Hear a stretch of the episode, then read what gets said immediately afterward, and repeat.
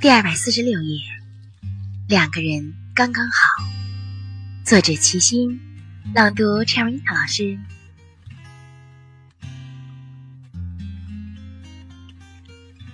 很高兴遇见你，这里是夜读，每天为你更新睡前美文，不见不散。出远门一趟，是每个春天都需有的。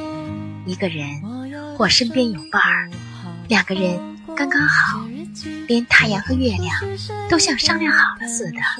白天风和日丽，夜晚星月清朗。我不洗山，也不涉水，只抵达远处人家。好像走得越远，春天越远。也许最终春天过完，我也没有成亲，那也没什么。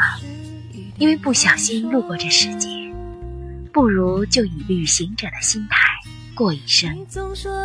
选自《愿一直有爱而理想的活着》。